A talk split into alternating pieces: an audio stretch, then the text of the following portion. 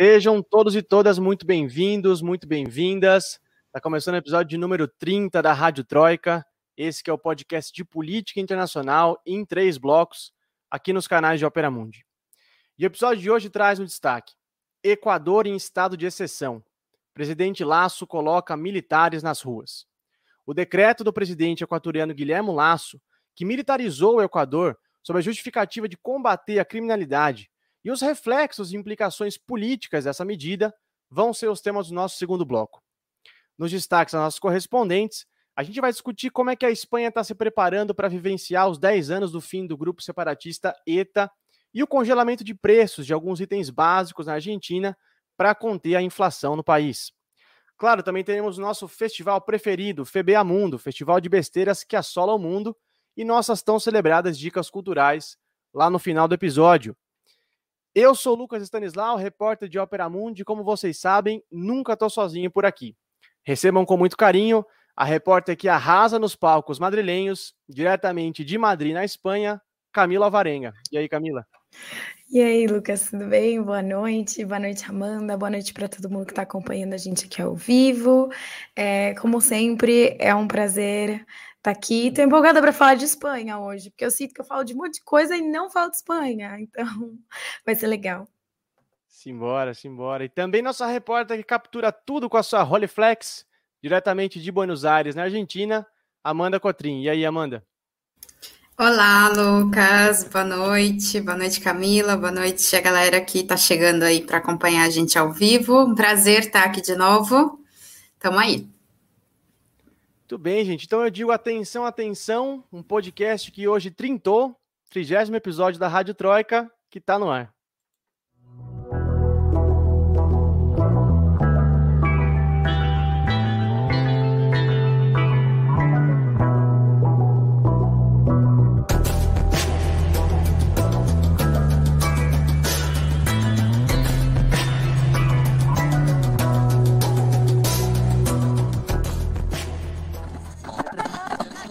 Rádio Troika. Tudo bem, começando nosso primeiro bloco, carinhosamente batizado de Aconteceu Aqui. Nossas correspondentes trazem os seus destaques. E como a Camila disse, vai falar de Espanha. Camila, conta pra gente como é que a Espanha está se preparando para viver o aniversário de 10 anos do fim do ETA. Como é que tá o clima para essa data? Parece que já tá dando treta política entre os partidos. É, é uma data que é sempre complicada, né? Principalmente agora que são os 10 anos, é muito simbólico.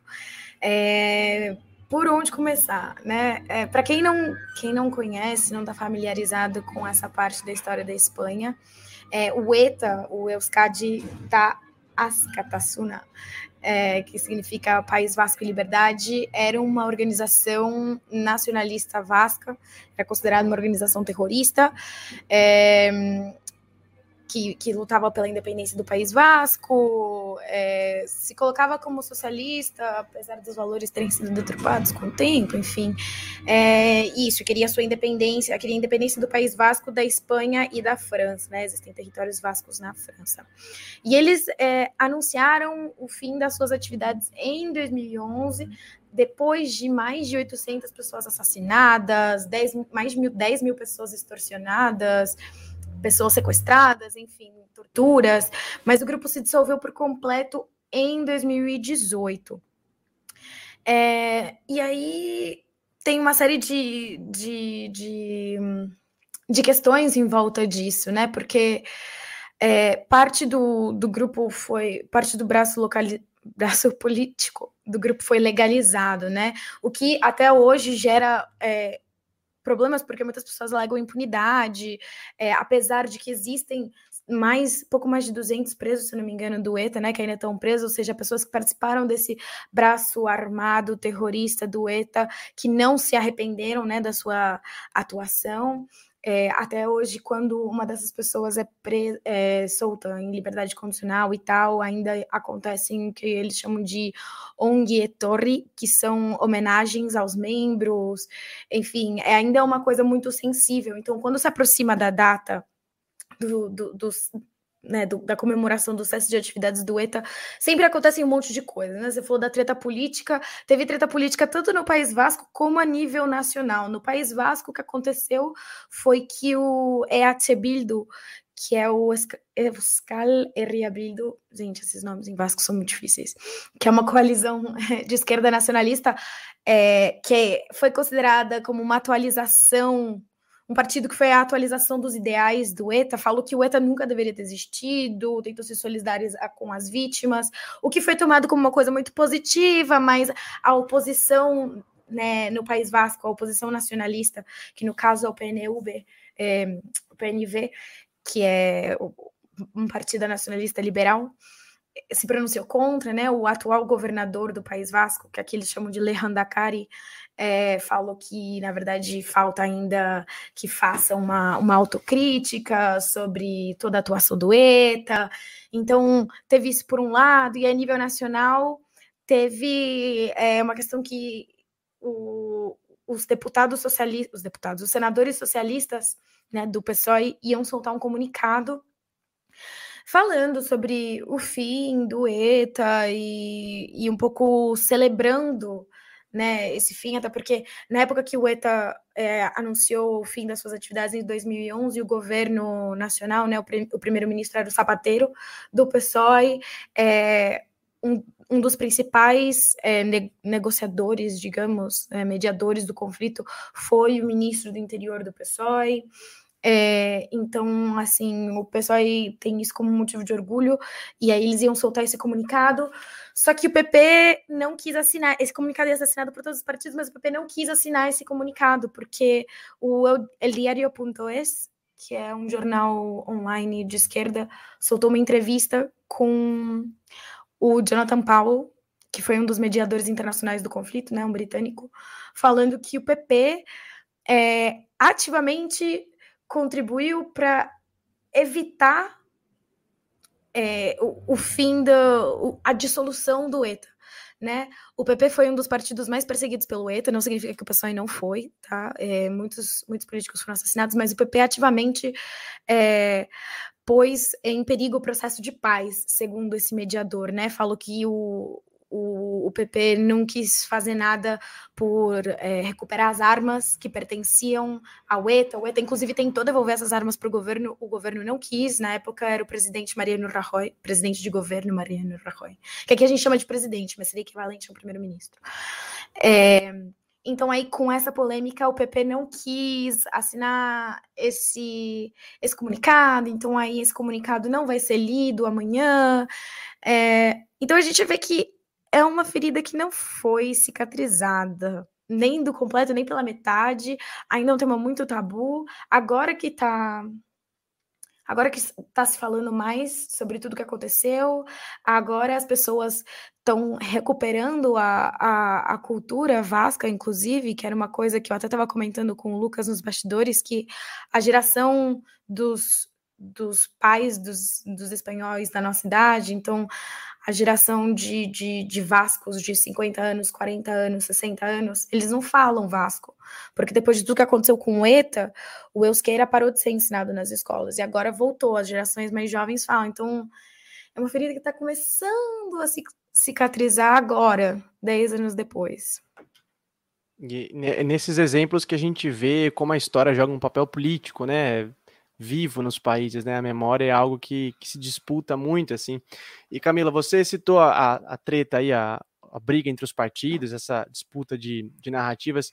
É, existe uma diferença de abordagem sobre o ETA é, da esquerda e da direita? Ou a divisão não se dá assim, se dá por, por grupos que se ligam ao espectro da esquerda e da direita?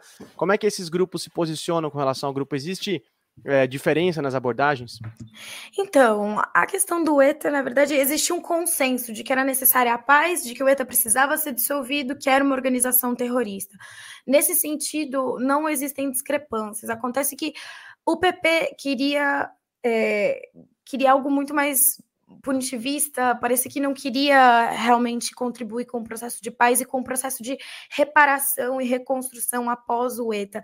Né? O PSOE tinha um papel muito mais ativo no sentido de negociar, de conciliar, enquanto o PP era mais bater de frente. é, o que era também muito criticado, porque evidentemente é, assim, quase 50% das mortes, na verdade, foram civis, não eram políticos, juízes, jornalistas, que todas as pessoas foram mortas. Mas a maior parte das pessoas mortas eram civis, né? Então, é, o pessoal teve esse entendimento de que um processo de paz e, e uma negociação era necessária para poder acabar com esse conflito, enquanto o PP era mais de não, vamos prender, vamos perseguir, vamos não sei o quê, né? Combater fogo com fogo. Mas é consenso que o ETA é, foi uma organização terrorista, tinha que acabar, nunca deveria ter existido, enfim, na verdade, o ETA começou pelos motivos certos e foi totalmente é, distorcionado, distor distorcido, Isso. perdão pelo portunhol, é, depois da, da ditadura do Franco, na verdade, então... Muito bem, é, a gente espera que as feridas sarem um dia, né? Que a memória não é. sirva para sempre para o lado dos, dos mais fracos, né? Não sirva aos poderosos sempre. É, muito bem, agora eu queria falar com a Amanda, porque a Argentina anunciou, né, Amanda, um congelamento de preços em alguns itens da cesta básica. Algo que é comum aí na Argentina para justamente combater um mal comum, infelizmente, da Argentina, que é a inflação. Conta pra gente, Amanda, explica pra gente essa decisão do governo do Alberto Fernandes. Excelente lead, Lucas. É, o governo ele anunciou essa semana, né, que haverá o congelamento de preços para tentar resistir aí à inflação. A inflação anual da Argentina está chegando aí na casa dos 50%. E como você bem disse, há pelo menos 70 anos a Argentina vive altos e baixos com esse tema da inflação. Ou seja, é um quadro que não é um efeito do atual governo, mas é algo que muitos argentinos, infelizmente, foram obrigados a conviver e se adaptarem também. Então, é muito comum as pessoas dizerem que desde que elas nasceram, o país está em crise econômica, tem inflação, então, é importante frisar, inclusive, que todos os presidentes argentinos, desde Perón, desde 1955, incluindo o ex-presidente Maurício Macri, já apelaram para o congelamento de preços, que agora volta a ser anunciado no governo do Alberto Fernandes.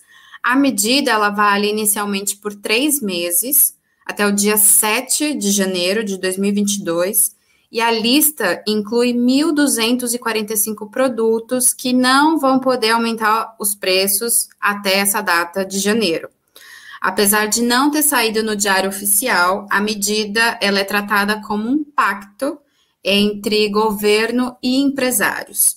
A cidade de Buenos Aires vem registrando protestos de organizações sociais, de trabalhadores que pedem mais ajudas sociais cestas básicas, principalmente em bairros mais pobres.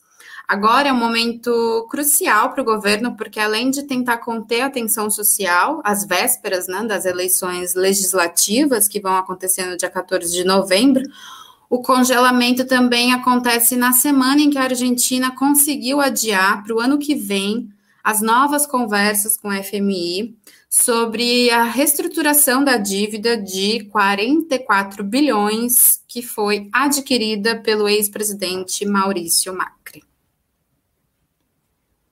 Justamente, isso é um tema que assombra a Argentina, né? É, agora, Amanda, tem uma pergunta que eu sempre te faço aqui na Rádio Troca, tá vendo um clichê, mas eu insisto nela para esses temas, porque vocês estão aí, né? Vocês estão aí nas ruas, vocês, vocês sentem a notícia mais de perto como a população está sentindo esse congelamento de preço? A recepção foi boa, foi negativa? Eles, eh, as pessoas estão esperançosas que talvez vá ajudar a, completar o orçamento do mês? Como é que está?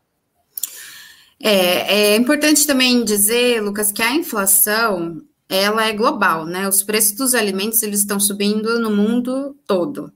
Inclusive, havia um dado da Organização para a Cooperação e Desenvolvimento Econômico aí do Brasil, que a previsão de alta dos preços até final de 2021 aí no Brasil é de 7,2. E no ranking que eles fizeram, o Brasil fica atrás apenas da Argentina e da Turquia. Então, é, apesar do, da população ver com bons olhos o congelamento de preços, de modo geral, né, se sabe que é uma medida emergencial Muitos argentinos dizem, inclusive, que gostariam que essa medida fosse permanente, né? É, falando, inclusive, dos produtos que são fabricados na Argentina e que muitas vezes têm um preço tão alto quanto os produtos que são importados, né? Mas na prática, é, Lucas, o que se viu do setor empresarial foi uma antecipação à subida de preços antes do anúncio oficial. Então, há duas semanas, os preços aumentaram significativamente e agora tem a, o anúncio do congelamento. Então, você percebe que o, o, o empresariado, os donos do, das grandes redes de supermercado, Mercado Dia, o Mercado Coto, eles se anteciparam e já subiram os preços, né? E uma outra coisa que eu acho que é importante fiscalizar, ficar atento, é que a lista que foi divulgada divulgada dos produtos não tem os preços, né, desses produtos. Então a população também não tem muito parâmetro, assim, a tática realmente vai ser aquela pesquisa de mercado em mercado, de comprar em dias de promoção, variar as estratégias, assim, que inclusive os argentinos já estão um pouco acostumados, assim, porque a mudança de valor, de preço, é muito significativa, às vezes, no mesmo bairro, você consegue encontrar um preço muito diferente no mercado tino, né, que a gente chama, que é o mercado que os chineses são os proprietários, de outras redes de, de supermercado. Então, mas de modo geral, sim, é positivo. A medida é uma medida emergencial, mas extremamente bem-vinda. É, e como você citou, a inflação é, é geral, né? Aqui no Brasil, infelizmente, a gente vê o, o preço das, da cesta básica aumentando exponencialmente e, infelizmente, a, a, fome voltando, assolando muitas regiões do país, né? É um negócio realmente desesperador, né? É, bem, exato. Segue... Que, que é, não, é isso que você estava falando, que é importante, né, frisar que a questão da pandemia também teve um impacto, né? Acho que Muito. a gente vê no, não sei a Camila aí na Espanha, mas pelo menos aqui na América do Sul, os países é, tiveram maior desigualdade social, perda do poder aquisitivo, ou seja, e num país como a Argentina, que a, a, a inflação, digamos, é mais comum, é, ficou ainda mais complicado. Então é positivo isso do governo congelar os preços. Sem dúvida, a gente espera que surta efeito para as camadas mais pobres, né? E que e a gente segue de olho na inflação argentina, que a gente nunca deixa de de estar tá de olho na inflação argentina, porque é um tema recorrente. Muito bem, gente. Agora eu vou dar aqueles 30 segundos para a gente respirar, para a gente voltar e discutir o nosso tema principal de hoje, o estado de exceção no Equador. Não sai daí que a gente já volta. Rádio Troika. Você já fez uma assinatura solidária de Opera Mundi? Com 70 centavos por dia, você ajuda a imprensa independente e combativa. Acesse www.operamundi.com.br/apoio.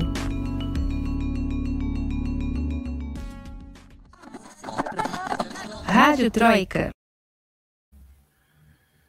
Muito bem, estamos de volta para o segundo bloco da Rádio Troika, esse que é o podcast de política internacional em três blocos aqui nos canais de Opera Mundi.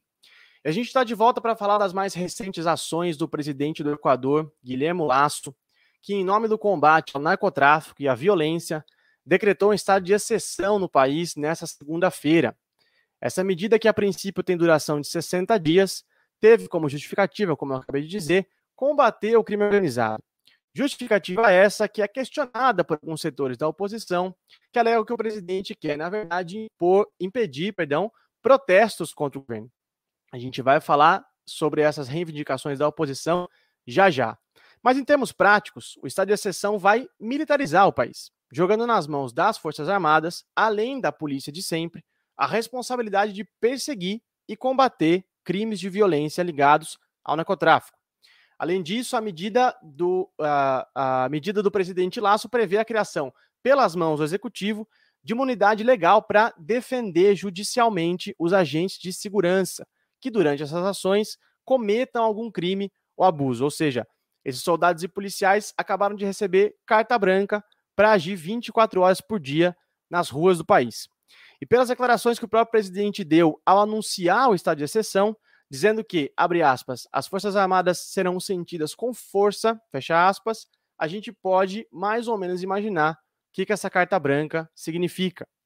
Em meio a esses anúncios, o Laço ainda empossou um novo ministro da Defesa, o militar Luiz Hernandes Penherreira, e disse que vai buscar aumentar o orçamento para os militares e para as polícias do país.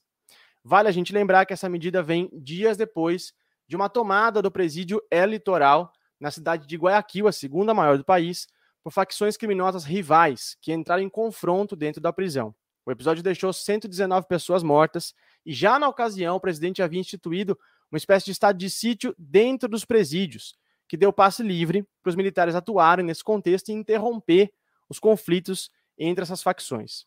Muito bem, como tudo nesse mundo, as ações do presidente equatoriano não estão isentas de reflexos e motivações políticas. Toda essa movimentação do laço acontece em um momento muito delicado para ele, porque ele está sendo extremamente criticado por ter aparecido no escândalo dos chamados Pandora Papers, que indicaram que o mandatário tem relações com 11 empresas em paraísos fiscais. Vale a gente destacar também que o Laço é um ex-banqueiro, fiel seguidor da doutrina neoliberal, um cara que se diz ultraconservador nos costumes, e aprofundou ainda mais seu discurso de direita nas últimas eleições para vender o progressista Andrés Arauz. Andrés Arauz era um candidato indicado né, pelo Rafael Correia e foi derrotado no segundo turno contra o Guilherme Lasso. Por conta do envolvimento dele nos Pandora Papers, o Lasso virou, uma, é, virou alvo de uma comissão parlamentar que investiga as relações do presidente com essas offshores, já que desde 2017 os candidatos presidenciais são proibidos de manter qualquer investimento desse tipo lá no Equador.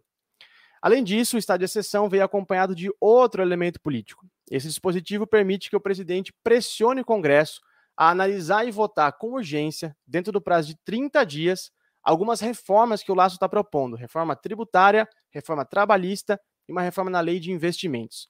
A gente vai entrar em detalhes nos principais pontos dessas reformas no episódio de hoje, mas basicamente, como a gente sabe o espectro político do Laço, o presidente de direita está apostando em reformas neoliberais para aplicar medidas que retirem direitos dos trabalhadores e deem maior controle à iniciativa privada na economia. No começo do mês, o Laço já tinha falado, é, ameaçado em dissolver o Congresso, né, caso essas reformas fossem é, rejeitadas pelo Legislativo. Agora, com o estado de exceção, o presidente está literalmente colocando a faca no pescoço e ameaçando os deputados do Congresso equatoriano. Vocês querem só mais um elemento político de todo esse, esse caldo é, equatoriano? Então, aqui vai lá. O secretário de Estado dos Estados Unidos, Anthony Blinken, visitou o Laço nessa terça-feira, hoje, um dia depois do decreto de estado de exceção. Apesar de não terem falado nada sobre o decreto em si, é, a cooperação no combate ao narcotráfico esteve na agenda da reunião. Muito bem, gente. O que, que toda essa movimentação né, significa em termos políticos? O Laço está preparando uma tentativa de alto golpe, principalmente agora que ele está acuado com as é, acusações dos Pandora Papers. Ele vai querer atropelar o Congresso para impor à força suas reformas. A gente vai falar de toda essa ebulição, não só militar e de segurança pública no Equador, mas também da vida política do país no episódio de hoje. E para isso eu quero começar perguntando para Camila, é, Camila, como foram as pr primeiras 24 horas do estado de exceção no país? Teve algum registro de abuso de autoridade? Quantos soldados foram é, deslocados para as ruas? Em quais regiões? Explica para a gente. É, bom, então vamos lá. É, as, as províncias de El Oro, Guayas, Santa Helena, Manabí, Los Ríos, Esmeralda, Santo Domingo de los Sáchilas, Pichincha e Sucumbios é, são as que tiveram mais é, mobilizações militares para complementar as ações policiais, e nelas estão sendo limitadas as liberdades de movimento, reunião e associação. É, Claro, também é, Guayas é, inclusive, a província onde está Guayaquil, né, que é ali a cidade com maior nível de conflito. É, e aí, assim, a, a, a, prefeita de Guayaquil tinha, inclusive, proposto é, permitir que os cidadãos andassem armados por causa da situação ali. É, essa proposta foi rejeitada e, em vez disso, como você até falou da, da, da prisão de Guayaquil, é, eles militarizaram a, a, prisão, né? Tem mais de 900 agentes ali. É, então, assim, apesar do estado de exceção ser a nível nacional, tem regiões que vão acabar sentindo mais, nessas né, que eu falei, e, e, segundo o governo explicou, vão acontecer controles de armas, inspeções, patrulhas é, 24 horas por dia, é, requisições de drogas, entre aspas, que eles chamam, que eu não faço a menor ideia nem de como seria isso, suponho que seja, né, é, não sei, confiscar não sei como isso vai se dar, entre outras ações, e eles vão criar uma unidade de defesa legal das forças públicas, né? Que é isso, que seria um, um comitê é, encarregado de defender a, os policiais e militares que, como você falou, né, Lucas, possam ser é, processados por, por suas ações é, e por abusos policiais. Eu, até agora, eu não encontrei registros de, de abusos especificamente, mas assim, também acho que com isso, vai ser muito difícil da gente ver é, ou da gente conseguir realmente medir a violência policial que vai acontecer se os próprios mecanismos de governo vão estar tá compactuando com a, o uso da força, né, e o abuso da força, né, o Laço disse que é, vai ter um. Ele anunciou um indulto para os membros das forças de segurança que forem condenados injustamente por fazer seu trabalho, né? Como ele colocou. Disse ainda que os juízes devem garantir a paz e a ordem, não a impunidade e o crime, né? A lei deve intimidar o delinquente, não a polícia. Essa for, essas foram as palavras dele. Então, eu acho que isso já. Assim, a gente já consegue ter uma noção do que a gente pode esperar daqui para frente. É, esse aspecto judicial, particularmente, eu acho mais assustador, é né? muito o, assustador. O executivo diretamente dando carta branca para esses agentes de, de segurança é, um, é realmente preocupante. Uhum. Agora, Camila, como é que foi a reação da, da oposição equatoriana a respeito do, do, desse estado de exceção? Né? Os partidos de oposição se pronunciaram, prometeram agir de alguma forma, entidades de direitos humanos também se pronunciaram. Qual foi a tônica da, da reação, né, da reação negativa a isso? Se pronunciaram. É, você até começou a adiantar, né? A oposição está dizendo que é, é uma cortina de fumaça, basicamente, né? E uma cortina de fumaça muito perigosa. É, a Confederação de Nacionalidades Indígenas do Equador, a CONAIE, CONAIE, falou que o estado de exceção tem outras finalidades para além de combater a violência no país, na verdade. É, disseram que querem evitar, que ele está querendo evitar que ocorram protestos indígenas, né? No caso, a Cone citando esse, esse, exemplo especificamente, porque, é, mesmo disse, o Laço tem uma agenda neoliberal e ele está tentando promover uma série de reformas aí, é, querendo extrair mais petróleo, querendo ter mineradoras a céu aberto, e tudo isso, por, nesse caso, está tá gerando uma reação por parte da comunidade indígena equatoriana é, que pretendia se mobilizar. Também já tinham sido convocadas mobilizações contra os cortes decretados pelo governo, especialmente na área da educação, né? Os estudantes já vinham protestando. É, a oposição também fala do oportunismo pelo anúncio dos Pandora Papers, como você também disse. Então, é isso, criar essa cortina de fumaça.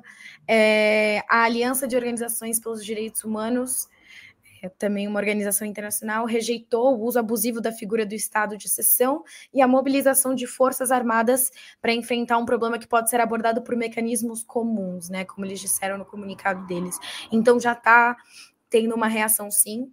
É, eu imagino que nos próximos dias a gente vai ver ainda mais, porque realmente o que está acontecendo ali é bastante assustador. Sim, ele, e ele prometeu, a princípio, 60 dias, né, de estado de, estado é, de. São dias, dois isso. meses, então, Exato. realmente, militares... vale 24, tudo. É, então, 24 horas nas ruas, patrulhando, assim, eu realmente não imagino o, o que esperar, senão um, um, resultado meio trágico disso, é muito, é. muito perigoso. Agora, eh, eu queria entrar nos reflexos políticos disso, né, é, de como o presidente está pressionando o Congresso por reformas, mas eu acho importante a gente dar primeiro um passo atrás, falar um pouco do conteúdo dessas reformas que o presidente está propondo, né? Para isso eu vou eh, levantar a bola aqui para Amanda. É, Amanda, o governo está propondo essas reformas dentro de um pacote, né, que ele está chamando de lei criando oportunidades. Quais são os principais pontos dessas reformas e como é que elas ameaçam os trabalhadores do Equador? Isso, Lucas. É... Como bem você adiantou, né? O nome do pacote é Lei Criando Oportunidades, né? E as principais reformas são tributárias, trabalhistas e o que tem chamado de investimentos, né? O ministro do Trabalho do Equador, inclusive, ele é um empresário e ele já disse é, que o pagamento de horas extras e alguns impostos ao setor empresarial representam um alto custo para os empresários.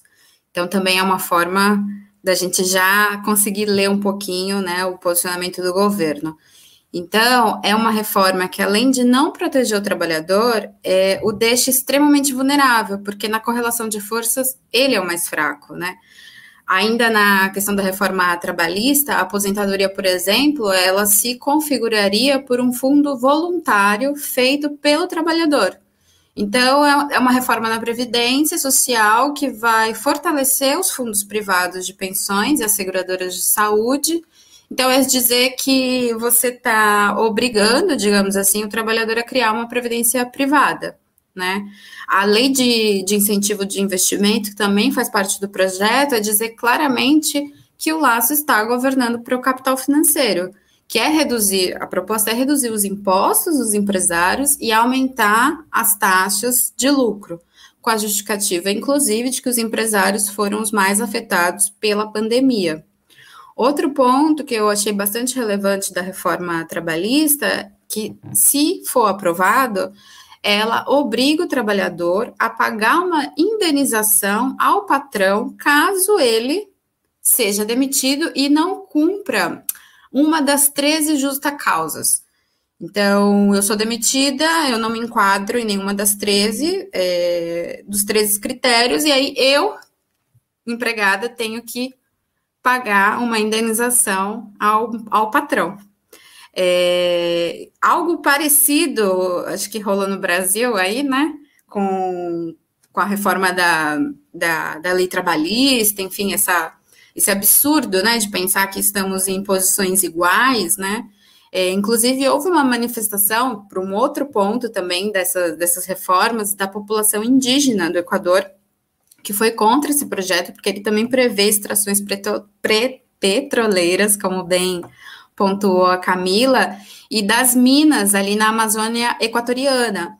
Então, ontem, é, segunda-feira, diversas organizações indígenas do país apresentaram uma demanda contra o projeto ante a Corte Constitucional. Eles reclamam que o direito do, do povo originário é, de ser ouvido, de ser consultado, sobre essas reformas não, não foi atendido, né? Então, isso está dando carta branca para ampliação das atividades extrativistas. E o governo Laço, uma das estratégias é duplicar a produção de petróleo até 2025, passando a produzir de 500 mil barris diários a 1 milhão por dia. Então, isso também vai gerar um impacto tremendo na, no meio ambiente e, e, enfim, é um pacotão aí assombroso de, de isso que eles chamam de reformas, né, mas na verdade são retrocessos na área de investimento, trabalho e, e, e previdência. O que eu acho impressionante, isso rolou também durante a aprovação da reforma trabalhista no Brasil, né, no governo do Temer, é que o Laço também está dizendo isso, né? Que essas reformas, a reforma trabalhista, por exemplo, vai gerar mais empregos, coisa que, uhum. por exemplo, no Brasil já foi comprovado que, que não gerou. É, agora, assim, o, o, a solução para gerar mais emprego é acabar com, com, a estrutura de um emprego, né?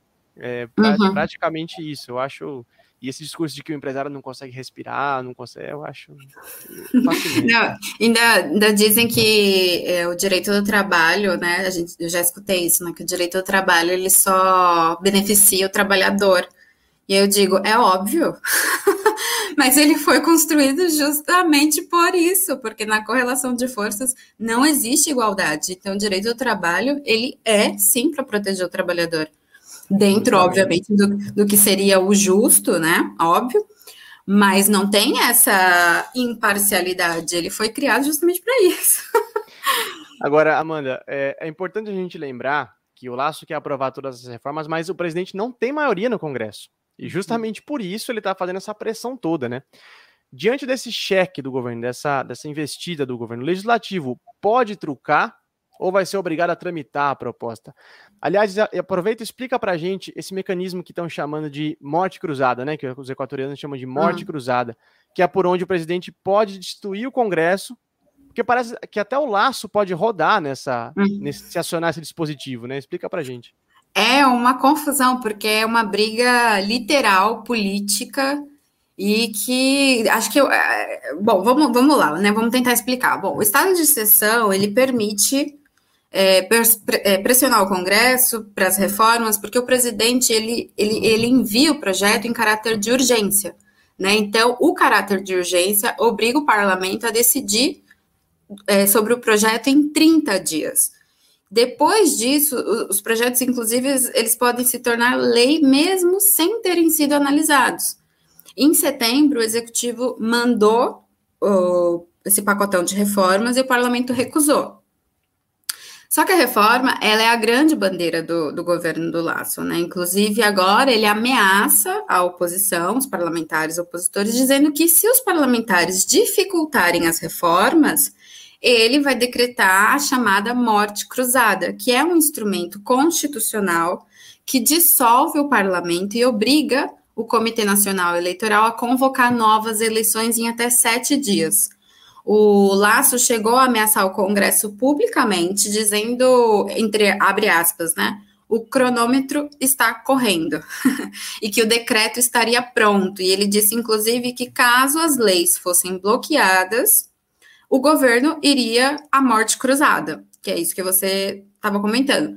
E a morte cruzada, ela também pode funcionar como uma espécie de escudo para o próprio laço. Por isso que eu estava falando dessa, dessa briga política, né?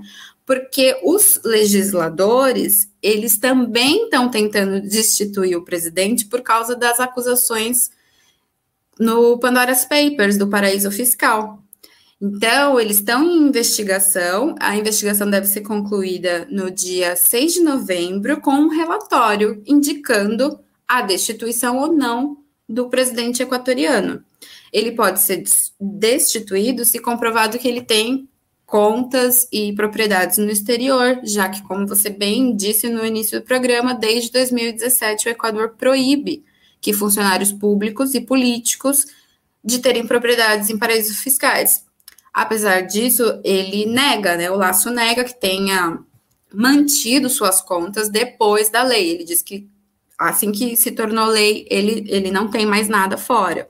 Só que isso é o que esse relatório vai dizer depois. Então, com esse relatório, o parlamento também conseguiria destituir o presidente. E aí ele se antecipa, força o parlamento a aprovar ou, ou, ou não um, um projeto em 30 dias. Se eles não aprovam, ele alega que eles estão bloqueando deliberadamente o governo de atuar e aí ele também pode é, se beneficiar com isso. Então, é uma questão muito conflitiva, difícil de, de entender. Espero que os ouvintes tenham entendido.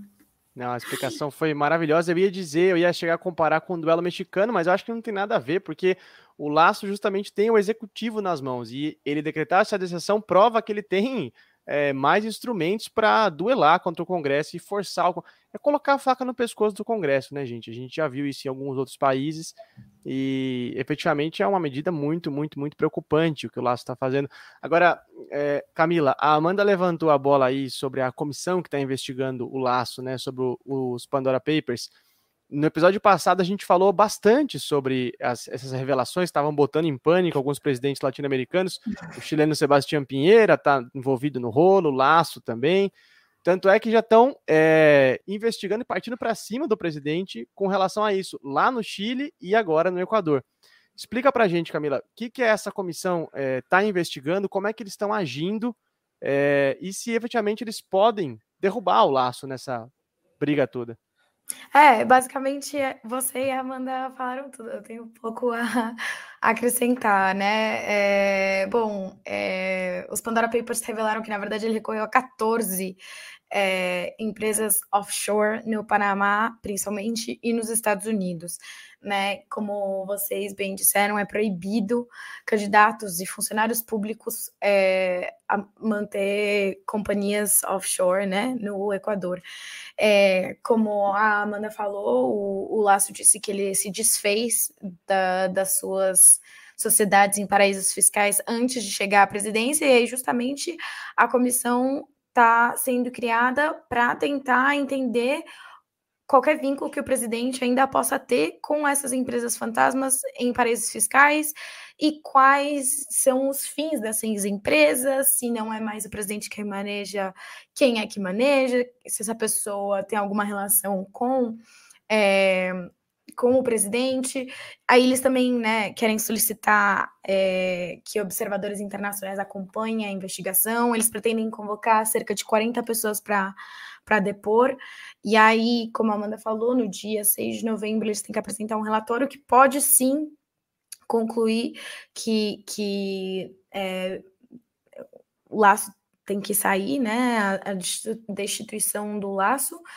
É, e vai ser uma luta complicada, né? Eles convocaram agora é, a esposa e um dos filhos do Laço a depor, porque é, eles seriam os beneficiados, né? A esposa e os cinco filhos dele, na verdade, seriam os beneficiados da, das empresas no caso de falecimento dele. Aí a defesa tá falando que eles não precisam ser chamados para depor, porque na verdade eles não têm nenhuma relação. Enfim, é, vai rolar ali um embate político, com certeza, que pode sim levar à, saída do laço, também se a população se mobilizar contra isso, que agora é pouco provável por causa do estado de sítio declarado pelo laço, né? Por isso também eu falava em cortina de fumaça.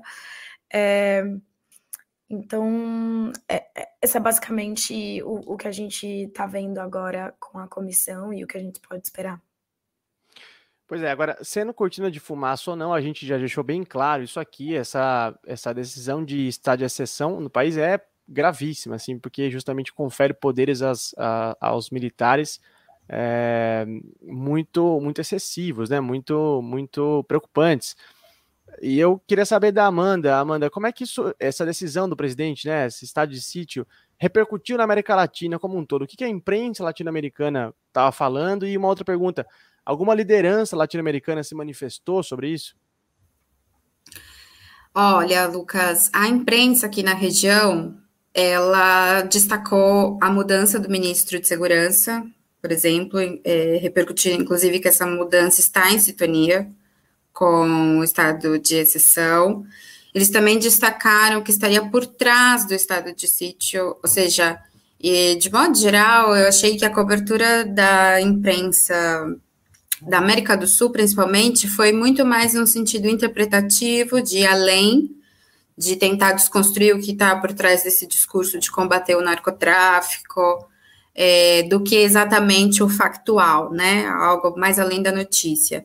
Os jornais mais tradicionais, tanto no Brasil como aqui na Argentina, eles acabaram é, reduzindo o caso ao factual mesmo e, e, e comprando esse discurso oficial de que a questão seria o combate ao narcotráfico e, e, isso, assim. Então, de modo geral, e talvez pela questão do idioma, não sei, mas eu acho que a, aqui na América do Sul, a, os jornais tendem a cobrir de uma forma mais profunda os conflitos aqui na América Latina, assim, é, em relação ao Brasil, né? Sempre pensando em relação ao Brasil. Essa foi basicamente a, a repercussão que, que rolou aqui, principalmente entre ontem e hoje, né? E vamos seguir acompanhando, assim, tenho ouvido bastante especialistas, analistas políticos, para ver, inclusive, se isso teria alguma repercussão na, em outros países, né? Aqui da América Latina. Inclusive, a gente não pode esquecer a Colômbia, né, que também enfrentou uma questão complicada e, e um pouco parecida também no, no primeiro semestre, enfim. Sem dúvida. Agora, eu queria fazer uma, algumas perguntas abertas aqui para vocês, que eu gosto de de encaminhar uma discussão mais geral, porque toda vez que a gente trata desses políticos neoliberais da América Latina, né, eu não deixo de me espantar da forma como todos eles foram meio que se aprofundando cada vez mais em um discurso e uma ação também de extrema direita, principalmente de uns anos para cá. Existe, na minha opinião, claro, uma ligação disso tudo com a chamada onda rosa, ou melhor, o fim da onda rosa, né? O período que a América Latina elegeu diversos governos progressistas de esquerda.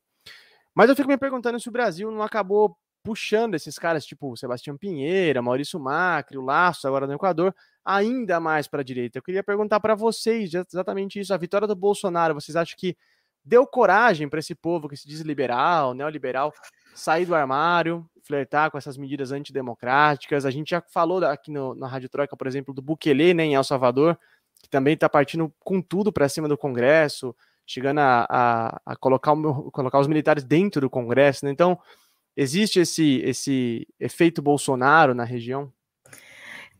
Olha, eu acho que existe, evidentemente, mas eu acho que também agora a gente está vendo o, também uma espécie de repercussão do enfraquecimento do Bolsonaro. Eu acho que, da mesma forma que ele fortaleceu é, outros líderes de direita e, inclusive, impulsionou que eles fossem mais à direita, é, ver o Bolsonaro é, sofrendo as derrotas que ele vem sofrendo, principalmente nas ruas e tal, apesar de ele ainda né, ter, ter uma base importante aí, que, enfim, balança, mas não cai, é, eu acho que isso também assusta outros governos de direita, sabe? Porque, claro, uma derrota é, eleitoral para a direita no Brasil afetaria o resto da América Latina.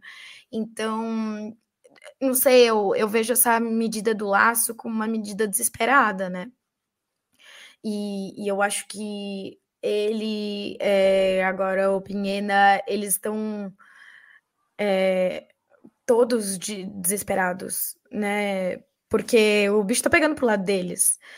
E, e aí né, ver também o Bolsonaro ou outros líderes de direita na América Latina ficando cada vez mais enfraquecidos, eu acho que também gera essas reações mais extremas é, por parte deles. Eu não sei se a Amanda concorda, ou enfim, qual que é a sua reflexão, Amanda? Olha, gente, eu acho assim, é, infelizmente, a América Latina tem um histórico de violência, assim, é, indiscutível, né? Eu acho que a gente sempre lidou mal com as diferenças políticas e ideológicas.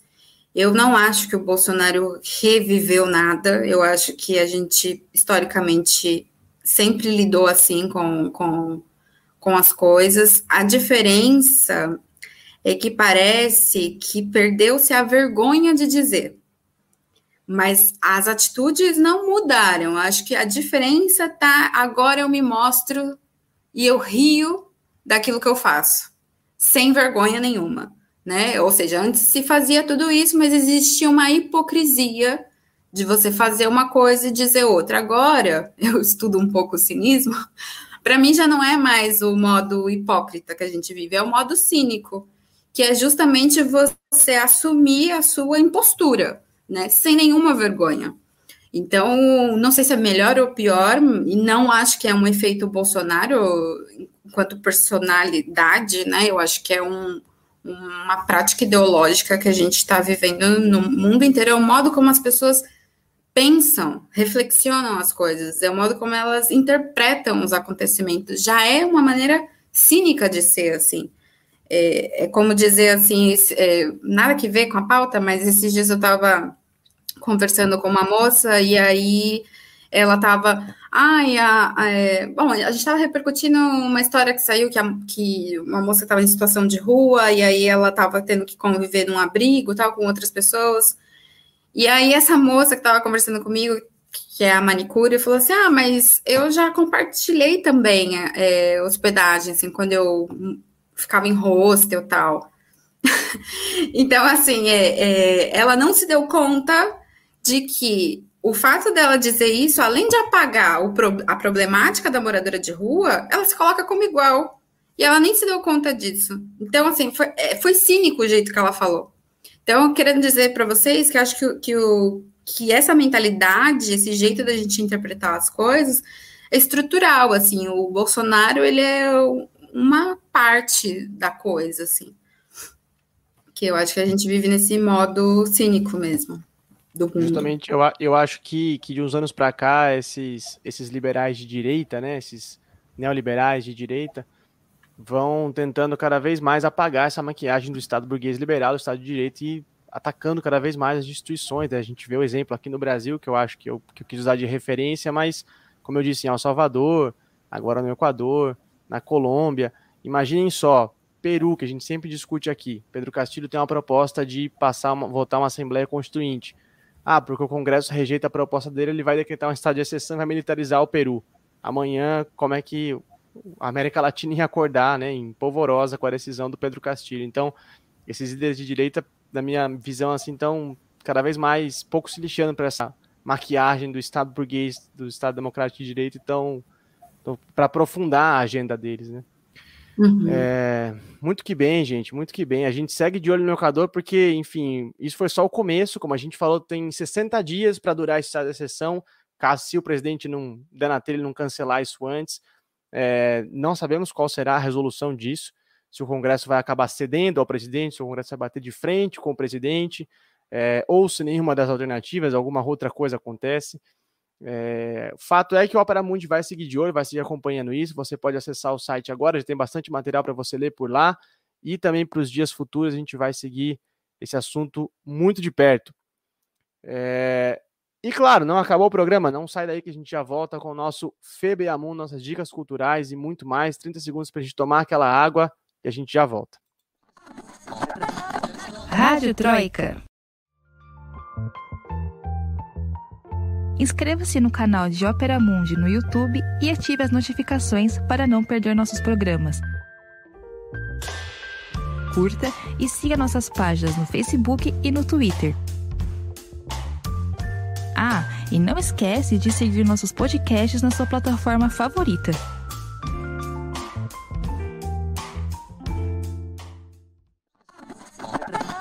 Rádio Troika. Tudo bem, estamos de volta com o Festival de Besteiras que assola o mundo. Hoje eu estou esperando um Febeamundo maduro, porque a gente trintou. Estamos no trigésimo episódio, então hoje não, vai, ter, vai ter muita besteira, hoje não tem jeito. Para você que não tem ideia do que seja o Febeamundo, eu vou explicar. A gente inspirados, inspirado no grande jornalista brasileiro Stanislau Ponte Preta, que inventou o FEBEAPA lá em 64. Aqui no Brasil, Festival de Besteiras que assola o país. A gente decidiu trazer para vocês aqui semanalmente as maiores besteiras que saíram no mundo na última semana. Quem escolhe, quem merece o troféu FBA Mundo, o selo FBA Mundo, a maior besteira da semana, é você que está assistindo aí. Você vota pelo chat ao vivo enquanto a gente diz os nossos FBA Mundos. Camila Varenga, por favor. O meu FBA Mundo é um FBA Mundo muito maduro. Vocês vão entender por quê. A Rainha Elizabeth, né, de 95 anos, recebeu um prêmio, o prêmio de idosa do ano, concedido pela revista The Old, né? O velhinho, o idoso. Mas esse não é nenhum absurdo, porque até aí faria perfeito sentido. A questão é que ela recusou o prêmio por acreditar que ela não atendia o critério né? Sua Majestade, querida, acredita que você só é velho o quanto se sente ser. E ela ainda disse esperar que encontrassem um destinatário mais digno. Então, gente, é isso. Velhice está no espírito, sabe? Então, todo mundo é jovem. Não é nada na realidade concreta, né? Tudo a sensação. Se você o se tempo é sente... é quântico. O é. tempo é uma construção social.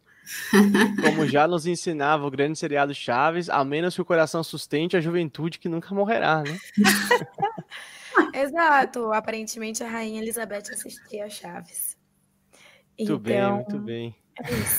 É um Mundo muito maduro.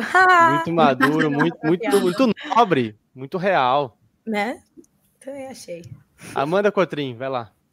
Bom, vamos lá. Ah, o meu FBA Mundo é a notícia de que a Colômbia está tentando frear a reprodução descontrolada de hipopótamos do Pablo Escobar.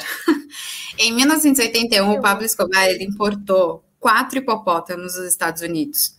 E com o tempo, a população dessa espécie cresceu de maneira descontrolada, e por isso as organizações ambientais fizeram a primeira prova de castrar 24 animais que são descendentes do zoológico pessoal do Pablo Escobar.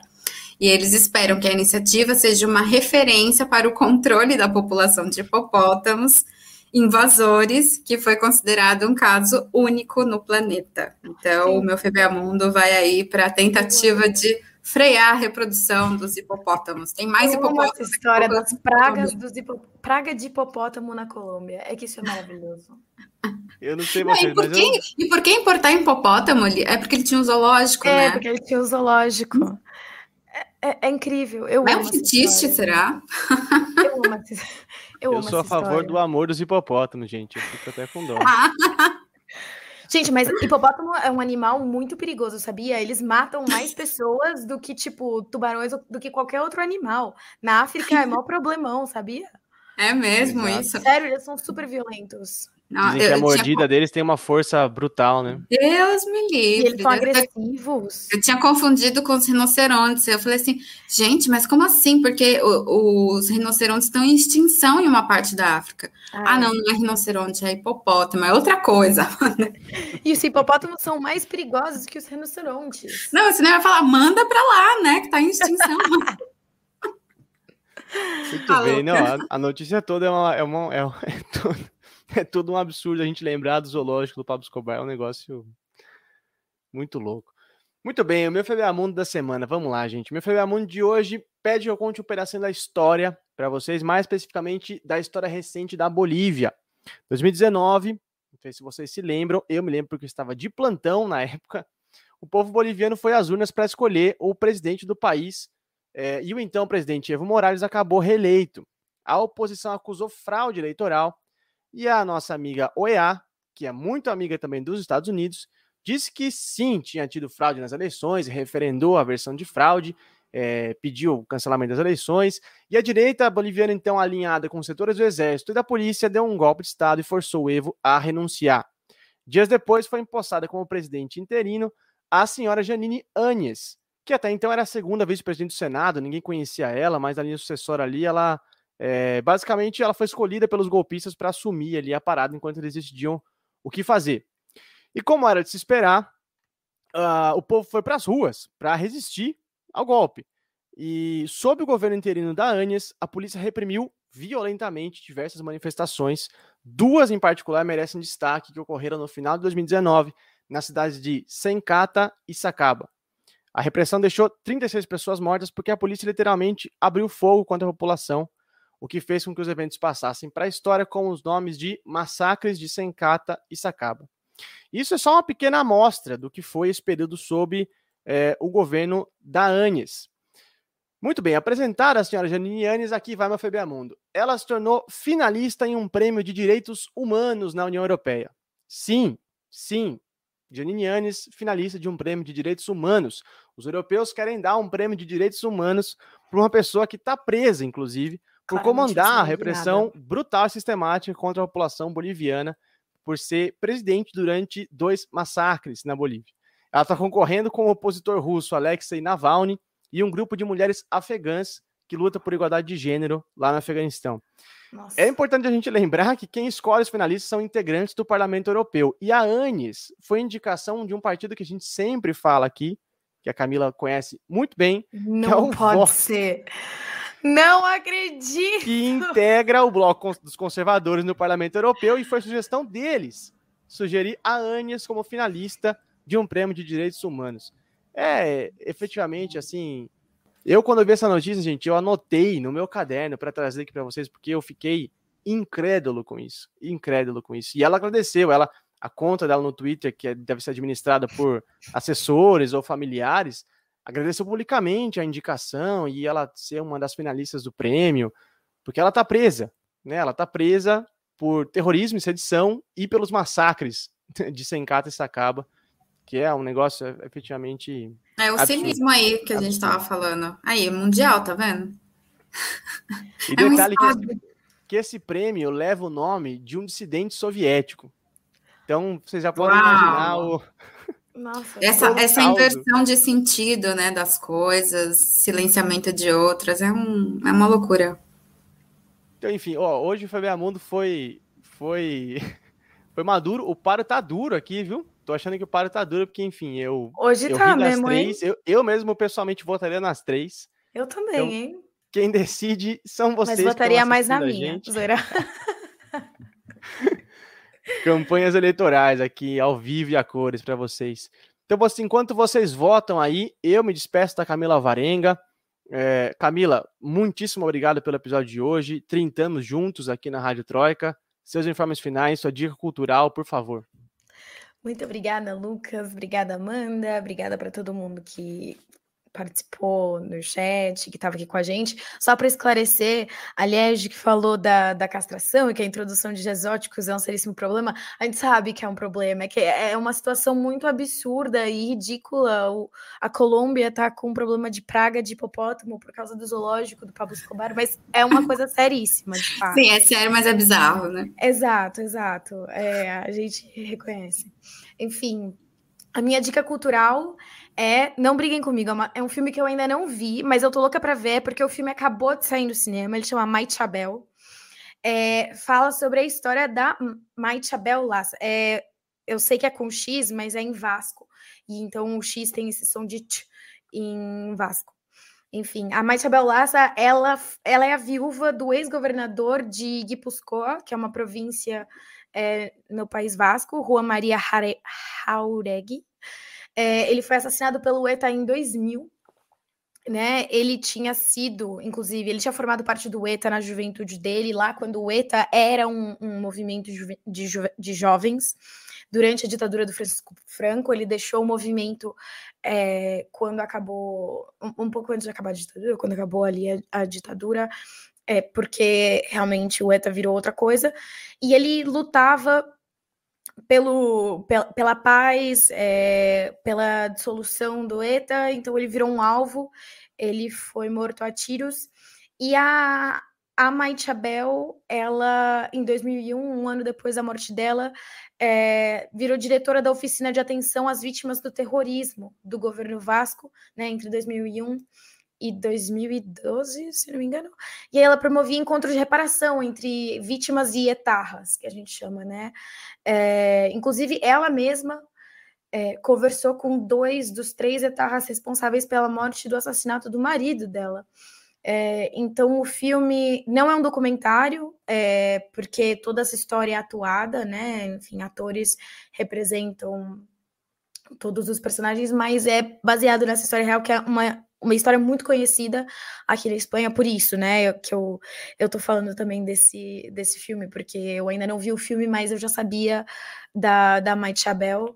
É, então, para quem quiser entender um pouco mais sobre o ETA, sobre os desdobramentos do ETA, sobre como essa é uma ferida que ainda está muito aberta, mas é, a partir de uma perspectiva muito mais sensível de quem entende que é necessário buscar a, a paz e, e, curar essas feridas uma perspectiva que não é que não seja o ódio contra os vascos e contra o nacionalismo vasco, é, recomendo, ela tem sido muito elogiada. Muito bom, agora fiquei muito ansioso. Repete o nome pra gente, Camila, para quem tá só ouvindo, que é meio complicado. Maichabel, se escreve M-A-I-X-A-B-E-L. Sensacional. Tô, tô, tô bem ansioso agora para ver de verdade.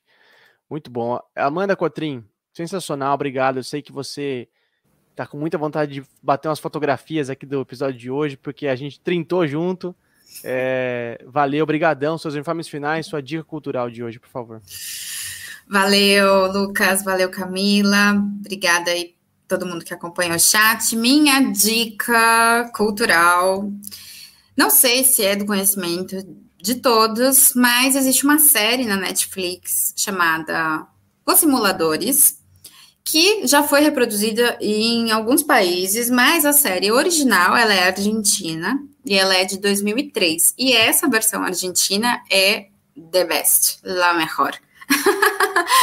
é muito boa, as atuações são maravilhosas e são conflitos do cotidiano que essa gangue, né, esse, essa equipe absurda é, é contratada para é, resolver situações, sei lá, o cara não quer se separar, a mulher tá indo embora, ele precisa reconquistar a mulher dele, aí ele contrata os simuladores e eles inventam cada coisa. Então, assim, o roteiro é incrível, umas tramas geniais e o mais legal, para conhecer o portenho, assiste essa série que você vai ficar, você vai pescar bastante um pouco assim do espírito de Buenos Aires. Então, essa é a minha dica.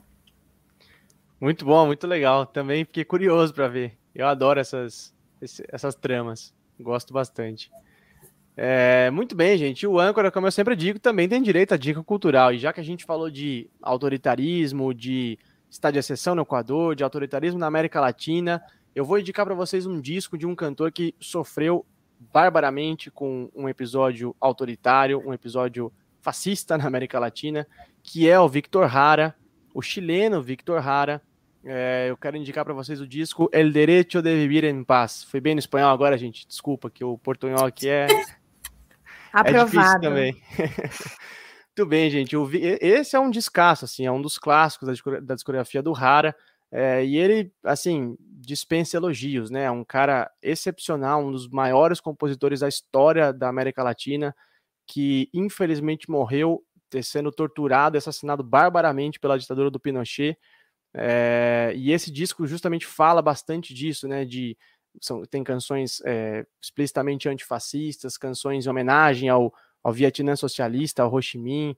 É um disco que aborda muitas temáticas é, dos trabalhadores chilenos, das classes populares chilenas, e além de ser um grandíssimo instrumentista e cantor, o Hara era uma figura sensacional. Então, o direito de viver em paz do Victor Hara eu deixo para vocês aí, é vale a pena ouvir até furar, sem dúvida nenhuma.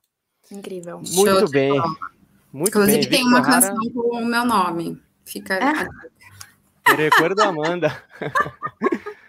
É, linda, nossa. linda também. Maravilhosa. E aí?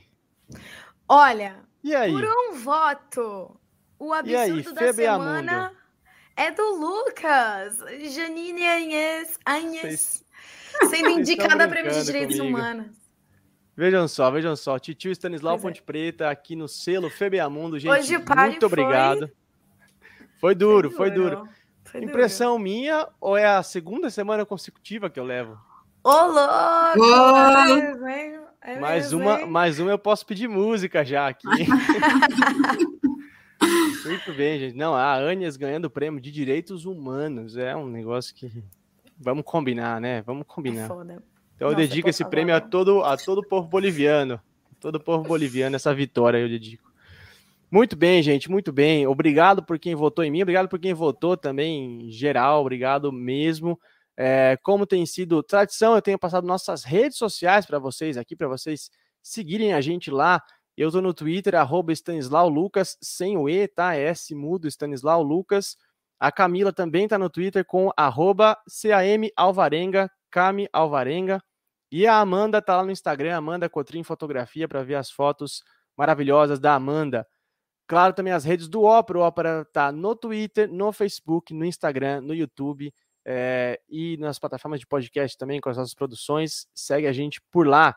Eu vou passar a programação para vocês aqui, porque essa semana tá bem agitada no canal do Ópera. Olha, amanhã, na quarta-feira, dia 20, às 11 horas da manhã, tenho 20 minutos de entrevista o Breno vai receber o diretor do Instituto Fome Zero, José Graziano, justamente para falar do problema da fome no Brasil. Na quinta-feira, dia 21 às 11 da manhã, uma entrevista imperdível com o escritor e historiador Tariq Ali. Na quinta-feira à noite, dia de sub-40, às 8 da noite, a gente recebe a ativista e professora Letícia Parks. Na sexta-feira, às 11 horas da manhã, Ana Karen, do coletivo feminista Ana Montenegro, vai ser a nossa entrevistada. Na segunda-feira que vem tem o Roda Mundo, comandado pela minha querida colega Fernanda Forgerini. E a Rádio Troika está de volta na terça-feira que vem, ao vivo, às 19 horas, aqui no YouTube. E esse e os outros episódios da Rádio Troika você pode ouvir na sua plataforma de podcast preferida. Gente, muitíssimo obrigado pela audiência. Se cuidem. Até semana que vem. Tchau. O podcast Rádio Troika tem idealização e apresentação de Lucas Stanislau. A locução é de Fernanda Forgerini. Supervisão de Haroldo Cerávulo Cereza e Rafael Targino.